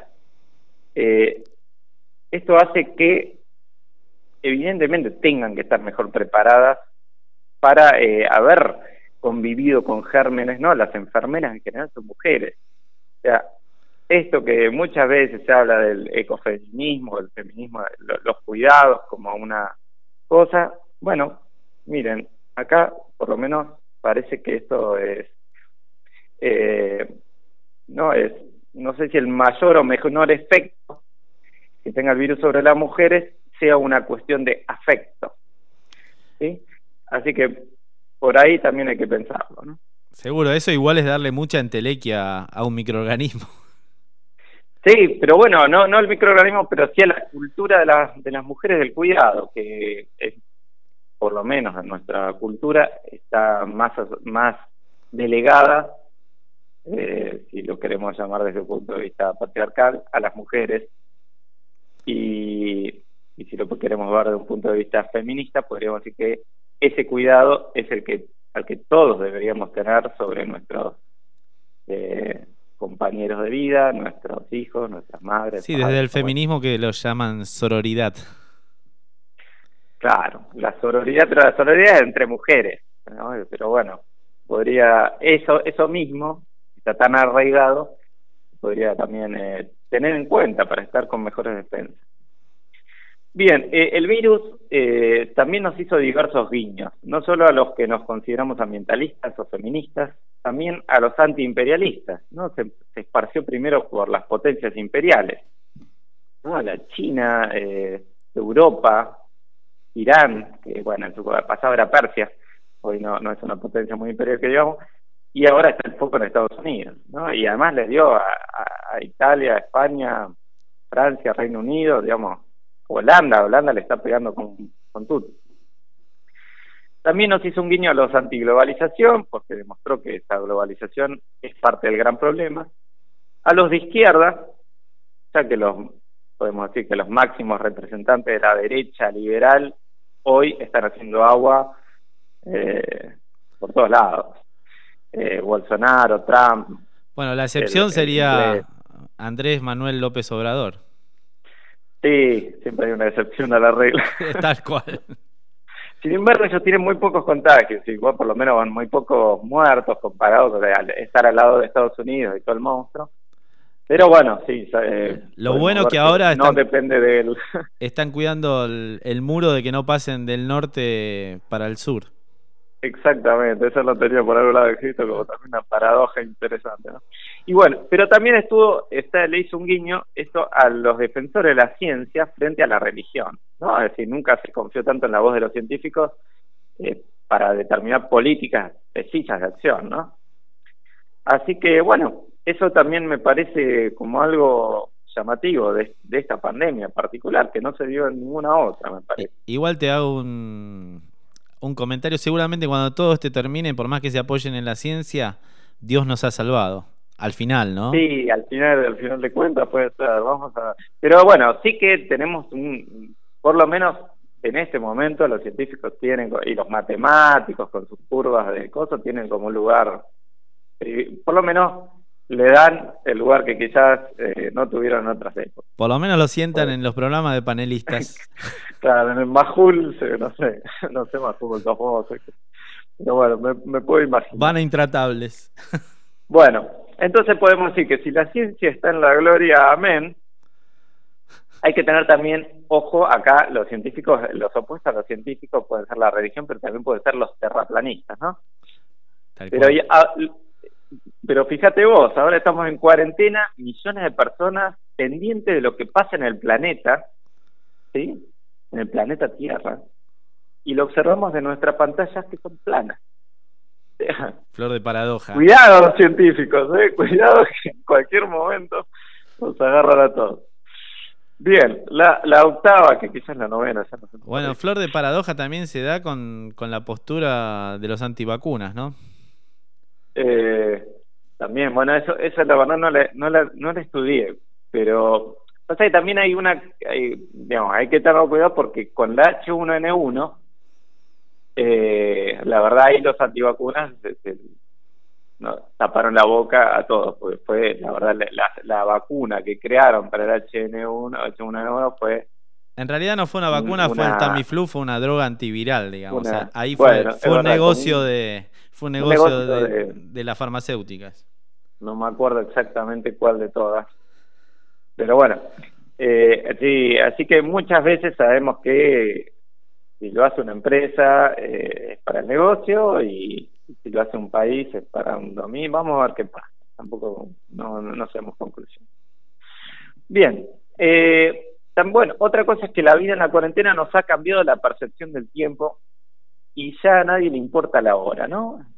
Eh, pasan, ¿qué hora es? No sé si son las 4 o las 2 Y los días perdimos si es sábado, viernes. Bueno, pues bueno, trabajas. Eh... Las 23 horas, 22 minutos. Exactamente. Trabajar las 23 horas, 22 minutos. Pero bueno, para muchos se fue el, eh, eh, el tiempo, eh, así como se aletargó, y paradójicamente afuera la velocidad de los acontecimientos están logrando récords olímpicos, ¿no? Podemos decir que todo pasa, eh, la cantidad de contagios muertes, pasa de un país a otro, el otro agarra y arranca también a toda velocidad. Los médicos tampoco pueden mirar la hora, digamos, y trabajan seguramente sin saber si ya han sobrepasado su turno. Eh, de hecho, el tiempo, seguramente y lamentablemente, ya no lo deben medir en horas ni tampoco en minutos y segundos, lo deben estar midiendo en camas, respiradores y muertes, básicamente. Así que bueno, es un tiempo que nos está pasando de una manera así como paradójicamente o muy lenta o muy veloz. La otra que puse es que las desigualdades también cambiaron el sistema métrico, ¿no? Hoy no, no, no podemos medirnos por la capacidad de consumo ni, ni demostrar lo que tenemos, lo que no tenemos, sino tampoco por la cuenta bancaria. Digamos. Hoy la cosa se mide, o la desigualdad se mide en riesgo. ¿no? El que tiene un sistema de salud que te cubra y alimentación garantizada, digamos que está en, una, en la parte de arriba de la pirámide social. Y esa, esa salud y alimentación es muy muy distinta en cada lugar.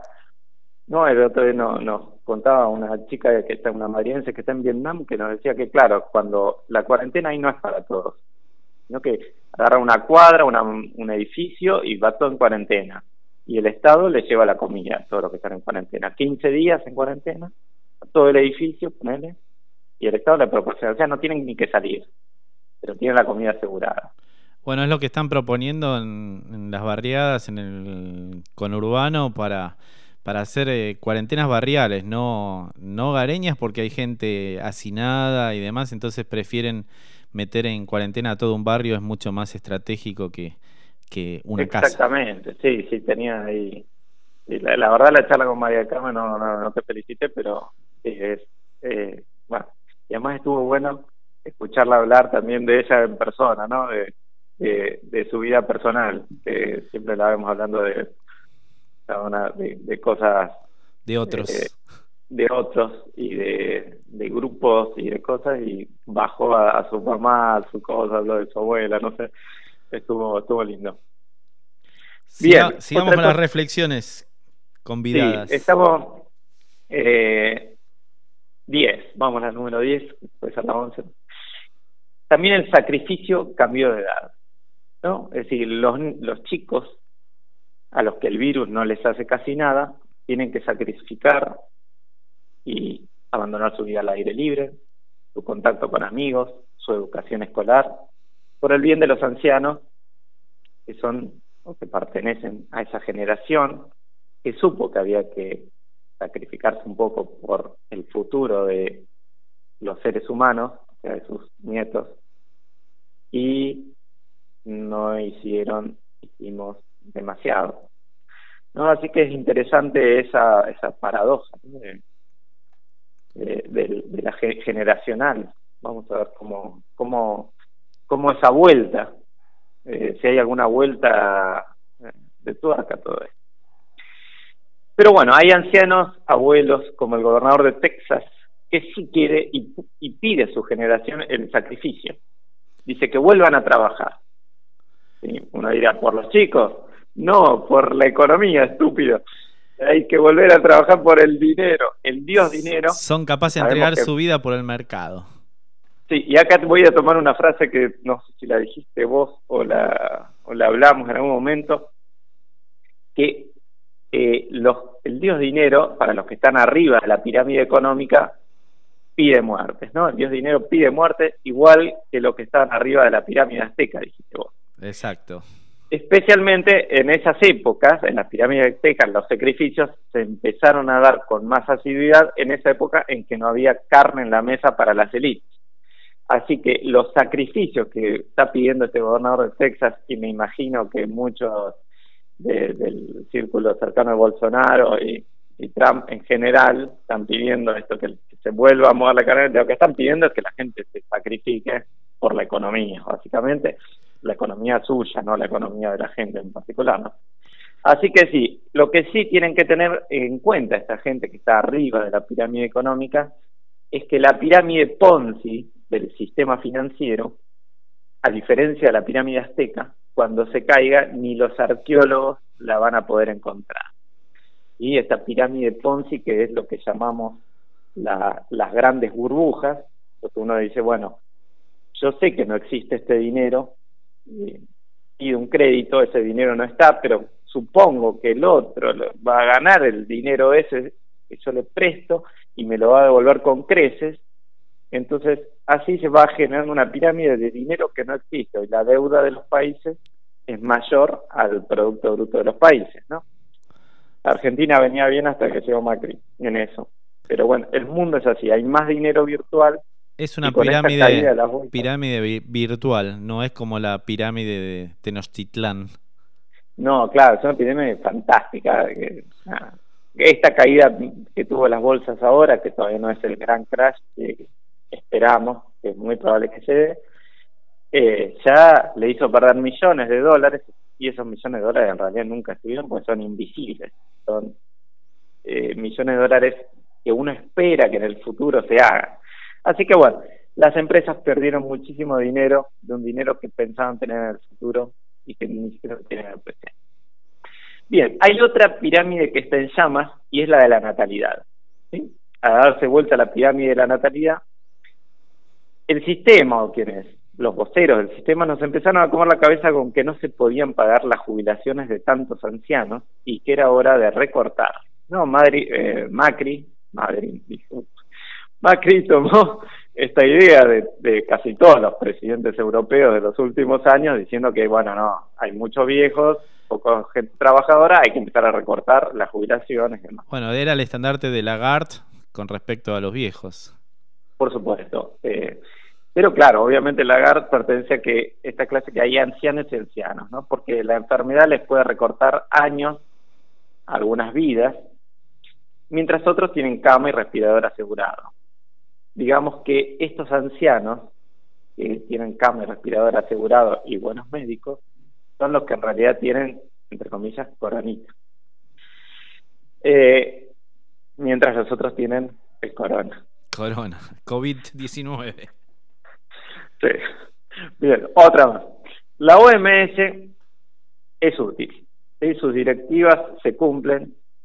Claro, pues no hay tiempo para que los gobiernos se pongan a discutir si las directivas de la OMS son buenas, malas, no sé yo. Imaginémonos que haya una OMS ambiental. ¿sí? Eh, yo creo que la OMS ambiental pediría exactamente lo mismo, una cuarentena ambiental. Tal cual lo está pidiendo esto, ¿viste? Paren la moto. Bueno, Eh, es la, la lucha de Greta.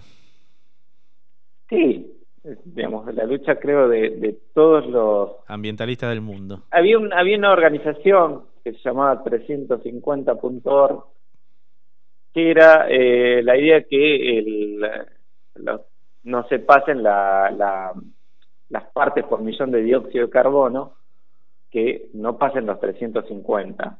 Se suponía que a los 450 era irreversible, ¿no? Ya estamos con los 420, esto va tan rápido. Eh, no me parece me pasa. Pero bueno, pasamos los 400 partes por millón hace poco y por la velocidad esto va a dos partes por millón por año más o menos. En 25 años ya estaríamos súper superados. Este, Bueno, ¿y este parate bajó lo- el coeficiente o no? Claro, lo que pasa es eh, que se bajan, sí, por supuesto que se bajaron las emisiones de dióxido de carbono y se limpió la atmósfera de los yin, que es lo que afecta a nosotros. Pero el dióxido de carbono tiene muchos años en el aire, entonces todo lo que fuimos emitiendo se suma a los pocos vehículos que están transitando, los pocos aviones que están transitando y cada año sigue subiendo, no es que este parate hace que baje. Digamos, lo que estamos emitiendo ahora menos en eh, 25, 50 años. Achata la curva, pero no la evita. Claro, lo que hace es bajar la curva. Entonces que lleguemos aplacemos el tiempo de llegar a los 450 partes por millón. Bueno, esta organización es la primera que, bueno, como organización que eh, lo que pedía era el parate de las emisiones. Pero bueno, todos los decrecentistas eh, más o menos van por lo mismo, ¿no? Así es, parar las, las emisiones. Bien, y mientras la OMS se articula con los gobiernos nacionales de una manera exitosa, estos últimos proveen los datos, la OMS los analiza y emite comunicados. En la economía, el caos, en cambio, es total. La OMC, o sea, la Organización Mundial de Comercio, y el FMI pasaron a ser actores absolutamente de reparto, de esos que uno no está seguro en qué escena aparecieron y si alguien los escucha. El mercado global está con respirador artificial y el desplome de la bolsa se contagió como un bostezo. Como el bostezo que daban esos brokers que no pudieron dormir en paz en todas estas semanas que ven, que sus acciones se eh, volatilizan el vaporizador. Otra, la economía globalizada abrió las fronteras económicas. Los estadounidenses lideraron ese cambio mientras construían la muralla, lo que decís vos, ¿no? la muralla más, más restrictiva posible para con las personas del sur global. Los mexicanos para cruzar la frontera tenían que pasar una serie de test y a la vez, como vos bien decís, los mexicanos hoy reclaman que se vigilen las fronteras para que no llegue a pasar un solo estadounidense sin testear. Así que bueno, la frontera, y con más ahínco se cerró, siempre fue la de los cubanos, tanto desde afuera de la isla con los bloqueos, como también desde adentro por la forma de gobierno que tomaron. Y hoy, mientras a nadie se le permite entrar y salir, a los cubanos se los llama del mundo entero para ayudar en los hospitales. Y al apestado crucero que ningún país permitían atracar en Cuba, sus tripulantes pudieron desembarcar y subirse a un avión para viajar cada uno libremente a su país. Bien. Las paradojas de, del mundo. Sí, sí, sí, nos regala. Ahí por eso faltaba Galeano. hoy, hoy publicaste algo de Galeano, dijiste una frase de Galeano, y este era el momento que lo necesitamos para que nos haga sus paradojas. Eh, hubieran salido buenísimas. Bien, la número 17, ya me quedan tres más. La crisis social desatada por el coronavirus parece poner en jaque al individualismo. Hoy cada actitud egoísta se divulga por las redes porque pone en riesgo la vida del conjunto, también a la libertad. El control sobre los individuos se aplaude. Se exige al Estado que prevea la posibilidad que alguien actúe de manera egoísta. El control del Estado sobre la libertad del individuo fue en las, en las palabras, ¿no? el gran enemigo de Occidente. Occidente siempre luchó contra el Estado ponga le saque libertad a los individuos. Por lo menos desde el fin de la Segunda Guerra Mundial, comienzo de la Guerra Fría y demás. Sus gobiernos fueron vendidos al individuo, perdón, fueron vendiendo al individuo los gobiernos occidentales capitalistas, los vendieron a las necesidades del sistema económico, que fue quien, quien verdaderamente pudo acrecentar su libertad. Hoy el individuo está en retroceso junto al sistema económico. Pero la libertad del individuo, la real, tal vez no exista, o tal vez solo exista, cuando su tiempo no valga dinero. Porque realmente no va a medirse su tiempo.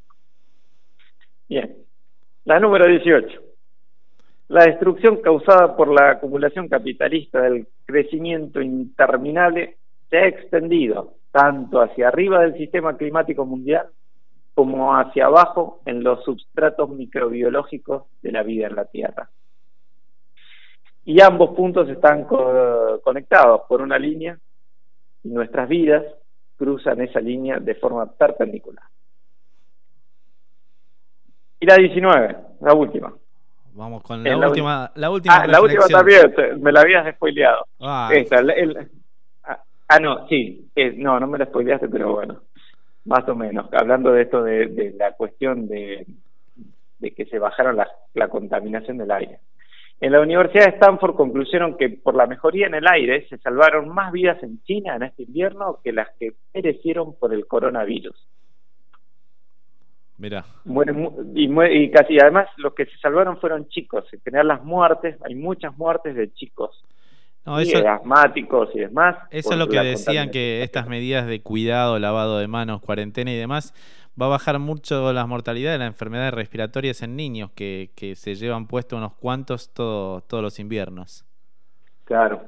Bueno, eh, por, por lo menos los datos que vimos en, en- que concluyen lo de la universidad esta, eh, ponen de relieve y, y era bastante apabullante, digamos, las La 3.000 data. muertes, que no, no, no me acuerdo si 3.000 muertes sean los chinos por coronavirus o por ahí. Bueno, eran muchísimas más.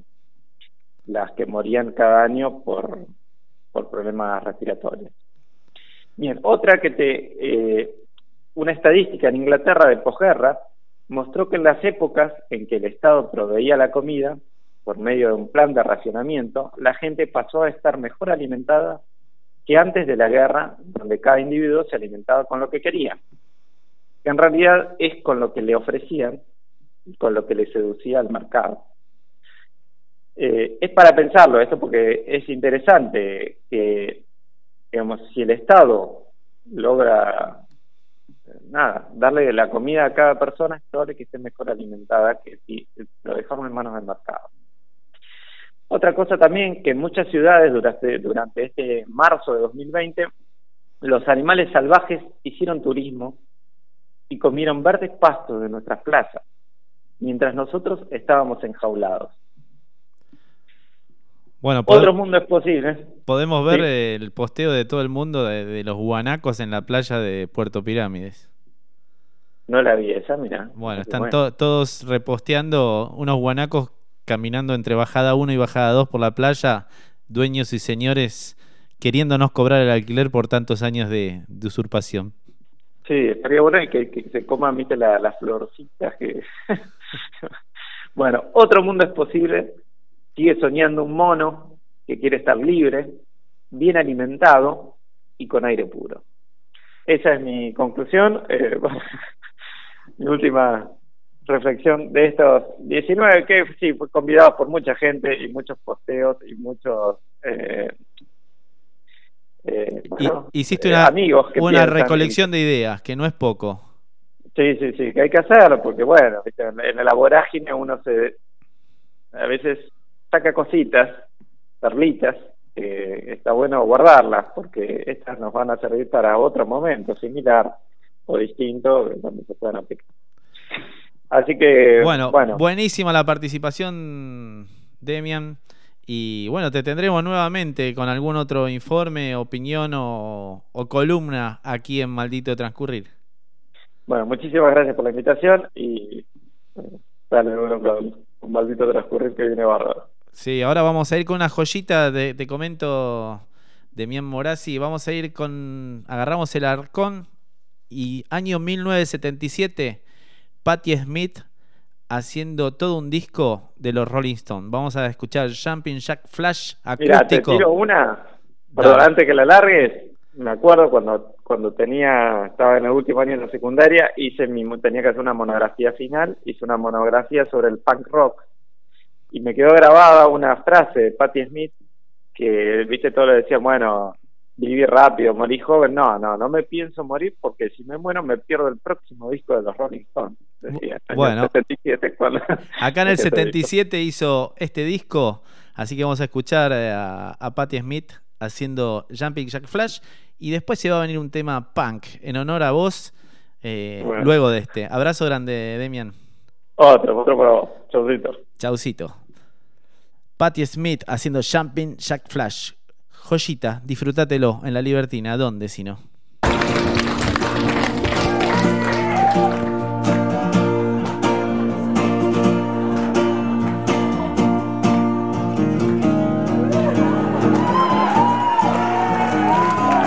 Para todos los rolingas de la Libertina.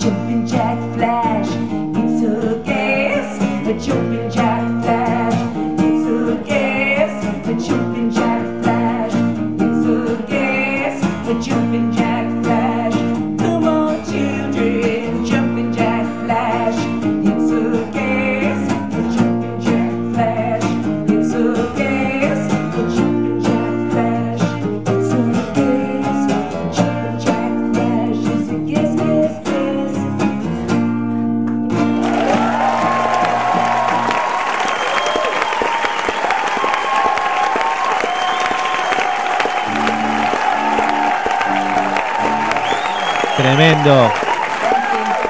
Patti Smith en vivo haciendo Jumping Jack Flash en acústico. Disco de 1977. Programa programa seguiremos entregando joyitas. Va a haber un bloquecito destinado a esas joyitas incunables que andan perdidas por las bateas de la libertina. La semana pasada estuvimos recorriendo el disco homenaje a- al Eternauta con distintos artistas. Hoy estuvimos con Patti Smith. Recién con Demian Morazzi estamos hablando del punk y leyendo el otro día una frase de, del discutido, querido y odiado Enrique Sims, director de Cerdos y Peces y, y muy presente en la escena del rock con los piojos, los redondos y demás, definía que el punk es un hippie rabioso. Vamos con una recomendación de los artistas, nos recomiendan, los músicos nos recomiendan discos. Aquí el Chiqui Gimbernat, vamos a ver qué nos recomienda. Estamos hablando de punk. En La Libertina, los músicos te recomiendan un disco. Yo, Tomás el Chiqui Gimbernat de Trombonauta, te recomiendo Sandinista de The Clash, un clásico. Y en el día que hablamos de la gorra, los Clash haciendo Police on My Back.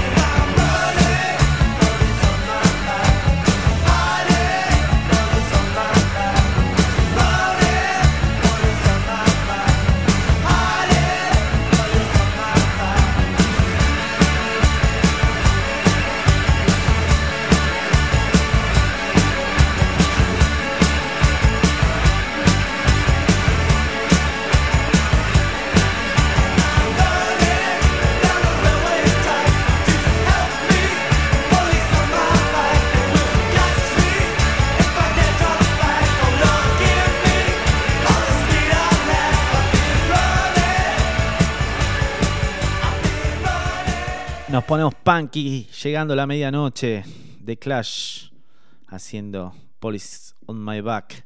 Cuídate de la policía si la tenés detrás, más en estos tiempos.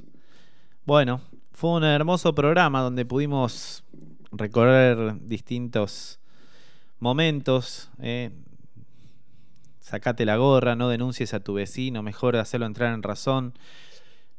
Sobre todo, preferible morirse antes que perder la solidaridad porque eso te va a convertir en un monstruo. El coronavirus te puede enfermar y te puedes recuperar, pero de ser una mierda no volvés nunca más. Así que sacate la gorra, no denuncies, trata de, de hacer entrar en razón, ayudémonos entre todos, la cuestión colectiva nos va a sacar adelante. Estuvimos escuchando las recomendaciones de María del Carmen Verdú, de la Correpi, estrategias por si tenés que salir sí o sí, porque tenés que trabajar, si no, no podés parar la olla. Eh, tratar de, no entrar en discusiones con la, con la fuerza de seguridad, tratar de, de demostrar eh, estar dentro de las excepciones y si no poder maquillarse y hacer la mejor posible para pasar desapercibido, ¿no? Porque como dijo María del Carmen Verdú, más de, de 30.000 detenciones, más de medio millón de causas que van a explotar los tribunales eh, con esta cuestión de, no respetar el, el DNU. Así que se vienen tiempos complicados, pero todos juntos y en lo colectivo vamos a salir adelante. Para cerrar el programa, agradecerles a todos, se han prendido un montón en el stream, me han mandado mensajitos. Les decimos que a los que nos quieran en la semana dejar algún mensaje o estén atentos que van a poder responder la consigna del programa del martes que viene, te puedes comunicar al 280-419-3599, igual lo vas a poder ver en nuestras redes sociales. Esto es un gustazo, un orgasmo de placer compartir este momento de cautiverio donde cada uno, algunos estarán con las familias, otros estarán solos, otros estarán hartos de su familia, otros estarán hartos de su soledad, pero bueno, tenemos que resistir y quería mostrarles un audio de Reinaldo Setecase que me parece que, que sintetiza bien estos tiempos. En este programa la idea es tratar de, conseguir cosas que uno se va cruzando en la semana y compartirlo con los oyentes. Me pareció más que atinado este audio. Nos vemos la semana que viene. Escuchen El año que vivimos en peligro por Reinaldo Sitecase y nos vemos la semana que viene. Esto fue un orgasmo de placer. Hasta el martes que viene. Este será recordado como el año que vivimos en peligro, también como el año que volvieron a verse mariposas en la ciudad de Buenos Aires y más peces en el río Paraná. El año que vivimos confinados muchos días por un virus. El año donde el planeta volvió a respirar aire limpio. El año de las plazas desiertas y las hamacas inmóviles. El año de la peste.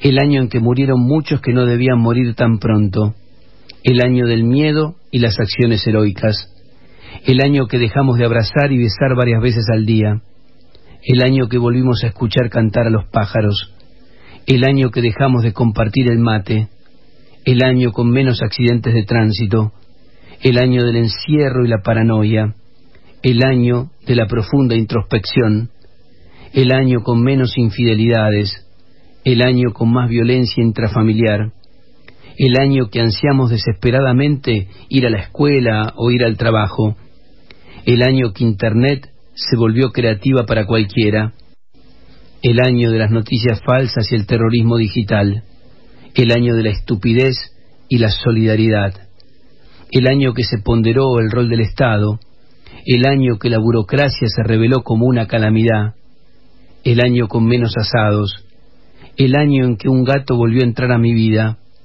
el año en que dialogamos por una pantalla como si nuestra vida fuese una película, el año en que no pudimos viajar, el año en que la policía volvió a gobernar los barrios y las calles, el año de los excesos autoritarios aplaudidos, el año de la responsabilidad social, el año en que muchos se pusieron la gorra, el año de los noticieros, el año en que cerraron teatros y cines, el año de la diversión virtual, el año en que andar en bici se convirtió en una aventura incierta, el año de la mezquindad, el año con más masturbaciones, el año en que los pobres se reconocieron más pobres y los ricos más alejados y soberbios, el año en que se suspendieron las misas, el año en que las miserias se notaron más, el año de las consignas en los balcones, el año en que paró el fútbol, el año en que los queridos fueron más queridos, el año de los médicos, los enfermeros y los barrenderos, el año de los prejuicios contra el extranjero, el año de las lecturas y el streaming, el año de los conciertos por la web, el año en que ella siguió siendo ella, tremenda y abismal, el año en el que sobrevivimos. Que viva la radio, carajo. Vamos con las cosas que me hacen bien. Fito Páez de su último disco. La guerra no se gana hasta que está todo el enemigo dominado. Todas las cosas que me hacen bien. Todas las cosas que pasó puso tan policía. ¿Qué pasó con la sangre derramada por la libertad? Que se entienda bien que hoy no estoy hablando de los años 70 en Argentina. Hoy faltan los panes en la mesa y se hace imposible casi respirar. No tengo que olvidarme,